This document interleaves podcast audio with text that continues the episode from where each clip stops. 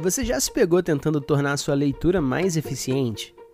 Resolveu ler só livro de mercado ou baixou um aplicativo daqueles de leitura dinâmica que fica piscando as palavras na sua cara para tentar diminuir a pilha de livros importantes que você ainda não leu? Eu sou Pedro Bardo e na caixa de hoje eu vou falar de um dos assuntos que eu mais gosto na vida inteira, que é literatura. Mas em vez de recomendar clássicos ou falar de livros que você precisa ler agora mesmo, eu queria levar esse papo para uma outra direção, falando de duas obras literárias inesperadas que mudaram a minha maneira de ver o mundo. E quem sabe podem mudar a sua filosofia sobre como ler. Bora abrir a caixa?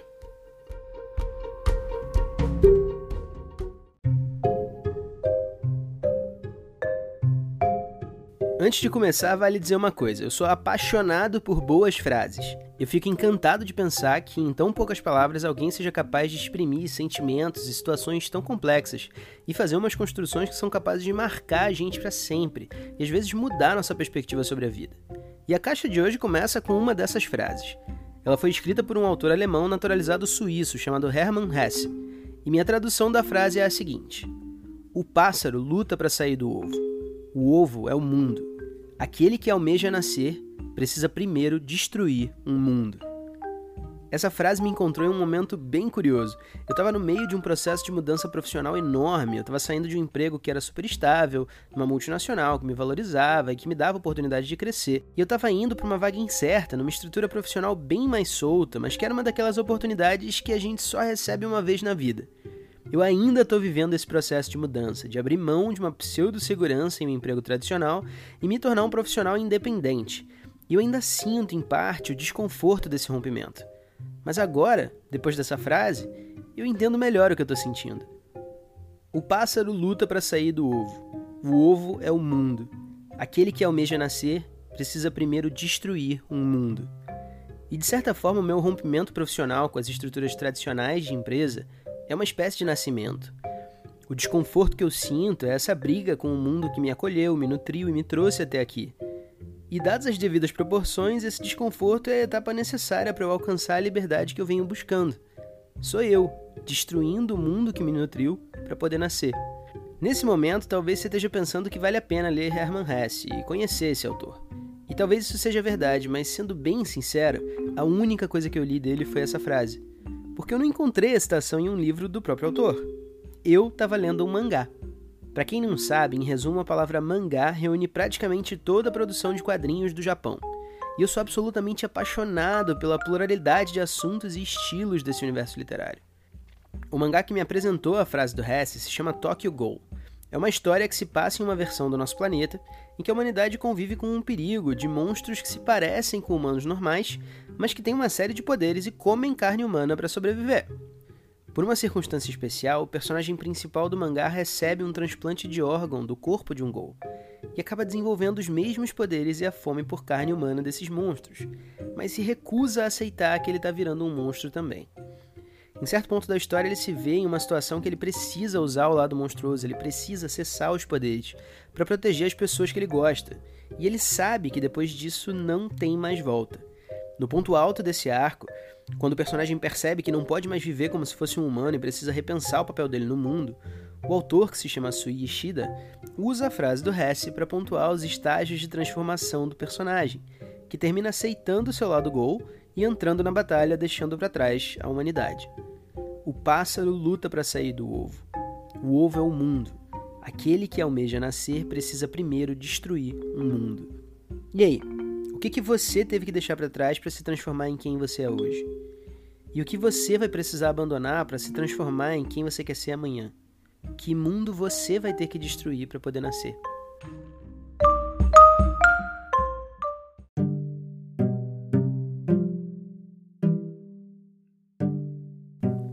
Se você está gostando da caixa de hoje, se inscreve no podcast e indica para os amigos. A segunda referência da caixa vem de um livro que, por coincidência, também fala de monstros comedores de humanos e que me deu uma lição profunda sobre responsabilidade e escolhas. Vamos nessa!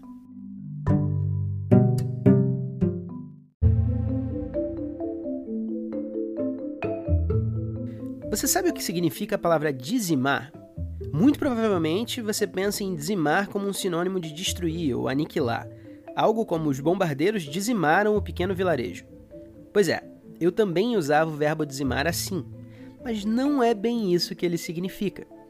Dizimar é uma palavra da mesma família de dízimo e significa literalmente reduzir em um décimo. Ou seja, se você tem uma floresta com 100 árvores e ela é dizimada por lenhadores, a floresta passa a ter 90 árvores, apenas 10 a menos do que no início. E não parece tão ruim assim, né? Mas, bem, depende do que você está dizimando. Acontece que a prática de dizimar não é feita para destruir pessoas, ela é feita para destruir motins. Existem registros históricos disso. É, acontece que legiões romanas que se rebelavam contra os comandantes ou não seguiam as ordens do general em situações de guerra eram dizimadas como punição. Porque se você parar para pensar, não faz sentido matar uma grande parte do seu próprio exército. Então, essa prática servia para reduzir a quantidade de mortes e, ao mesmo tempo, maximizar o impacto psicológico dessas mortes nos rebeldes e mostrar que não era uma boa ideia contrariar as ordens do comandante. Eu conheci essa prática a partir de um livro que não tem nada a ver com história romana. Na verdade, é um livro sobre zumbis chamado Guerra Mundial Z, escrito pelo Max Brooks.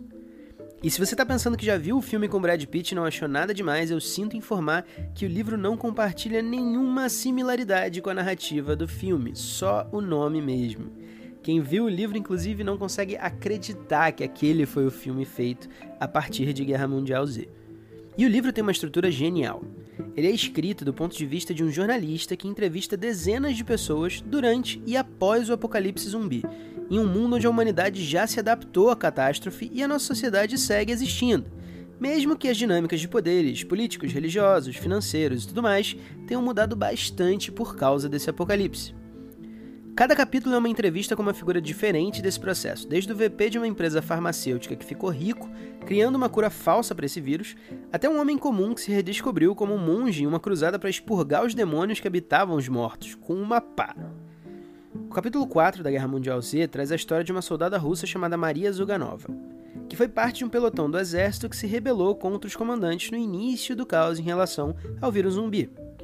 Para conter e disciplinar esses soldados da maneira mais rápida possível, o alto comando do exército resolve dizimar o pelotão dela. A personagem explica como o processo tornou o exército mais coeso do que nunca.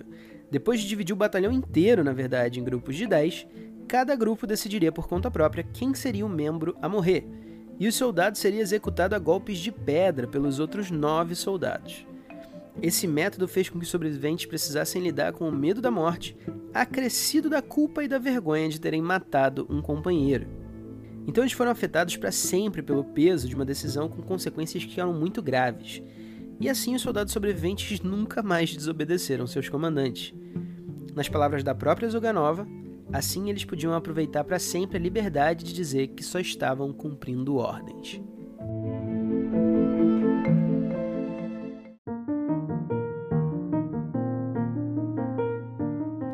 Engraçado como às vezes umas ideias se encaixam sem querer quando a gente está tentando criar alguma coisa diferente, né? Por acaso foi o que aconteceu com esse episódio do Caixa. Faz um tempo eu queria falar de literatura, eu queria falar sobre ler, mas eu não queria fazer uma ode aos livros que eu gosto. Porque no fim do dia, talvez um livro que eu acho maravilhoso não seja tão bom assim para você, ou então te encontre no momento errado. E isso acontece. Eu simplesmente não estava afim de falar sobre livros, eu queria falar sobre ler. Curiosamente, as duas passagens literárias que eu escolhi para o episódio têm a ver com monstros que se alimentam de gente, o que de uma forma bizarra faz sentido quando a gente fala de leitura. Se você parar para pensar, os livros são a melhor forma que uma pessoa tem de se alimentar dos pensamentos de outra. Então, de certa maneira, todo leitor é uma espécie de zumbi. Só que digerir um livro é diferente de digerir comida. Quando você come alguma coisa, você não tem muito como controlar o processo de digestão. Seu corpo absorve uma parte dos nutrientes, armazena uma outra parte e descarta o que não fizer sentido. Por outro lado, quando você lê, você pode escolher e até sintetizar os seus próprios nutrientes. E isso é parte da beleza da leitura. Seguindo com essa metáfora estranha, o que eu quero dizer é que o ato de leitura é sempre nutritivo. Não importa se você está lendo uma revista em quadrinhos, um romance adolescente, a Bíblia ou um livro sobre física nuclear. Sempre vai existir uma oportunidade para aprender alguma coisa nova ou repensar algum aspecto da sua vida. Basta que você esteja aberto e atento. E às vezes tentar tornar esse processo mais eficiente, consumindo só a versão concentrada dos livros ou encontrando ferramentas para fazer isso mais rápido atrapalha mais do que ajuda. Eu sei, eu sei que a vida anda muito corrida e que a experiência de ler um livro tradicional pode parecer um gasto excessivo de tempo para algumas pessoas. E é por isso que tem esses recursos, que são os aplicativos de leitura rápida, os resumos no YouTube, os audiolivros com velocidade acelerada, e eles fazem um mega sucesso. E na verdade não tem nenhum problema usar esses subterfúgios para consumir um texto técnico ou um livro que você precisa terminar para uma prova, por exemplo. Mas é importante entender que você está abrindo mão de alguma coisa em troca dessa eficiência. Para mim, o tempo da leitura é um ingrediente fundamental na experiência de ler. Quando eu li a frase do Hermann Hesse pela primeira vez, eu demorei uns bons cinco minutos relendo cada palavra. Eu quis gravar a cadência, os termos, a forma como a frase se desenrola. E talvez você também tenha gostado dela quando eu falei no primeiro bloco, mas eu acho difícil que você consiga repetir a frase agora, por mais que eu tenha repetido ela três vezes no episódio. Quando eu terminei de ler o quarto capítulo de Guerra Mundial Z, eu coloquei um marcador na página e fui buscar o termo dizimar no dicionário, depois no dicionário etimológico, depois em sites de história, e depois eu voltei e reli o capítulo, comparando o que eu tinha aprendido sobre os romanos com o que tinha acontecido com essa soldada russa fictícia. E talvez você queira fazer o mesmo agora, mas parar esse podcast e ir atrás de um link é uma bela receita para nunca mais voltar para cá. Acontece que ler te dá tempo para pensar, para sentir, para digerir as coisas. E os processos que realmente mudam a nossa forma de ver o mundo sempre são associações. É alguma coisa que já estava na sua cabeça com alguma coisa que acabou de chegar.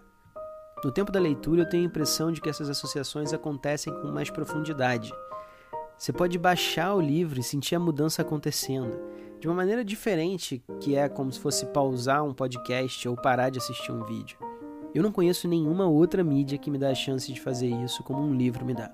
Então, talvez para você valha a pena dar uma olhada nos livros que você andou negligenciando, porque a sua vida pode mudar de maneiras inesperadas na próxima folha de qualquer um deles se você estiver atento e aberto.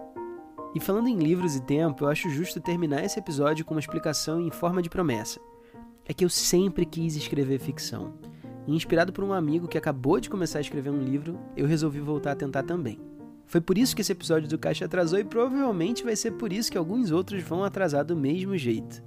Eu estou escrevendo um livro, colocando um pouquinho da minha cabeça no papel para depois oferecer a qualquer um que queira um pedaço. E com sorte, pode ser que o resultado abra o seu apetite. E aí, que livro inesperado já mudou a sua vida? Conta pra mim lá no Instagram em pedro.elbarda. A capa da caixa de hoje foi desenhada por um amigo meu que é um ilustrador incrível chamado Rafa Magesse, com dois Gs. Se você quiser conhecer o trabalho dele, vai lá no Instagram em @rafamagesse_illustrations. E se você for um amigo meu designer ou ilustrador e quiser desenhar a próxima capa do Caixa de Nada, fala comigo em pedro.elbardo ou pelo meu telefone que você provavelmente já tem. Eu sou Pedro Bardo e essa foi a caixa de hoje. Até a próxima!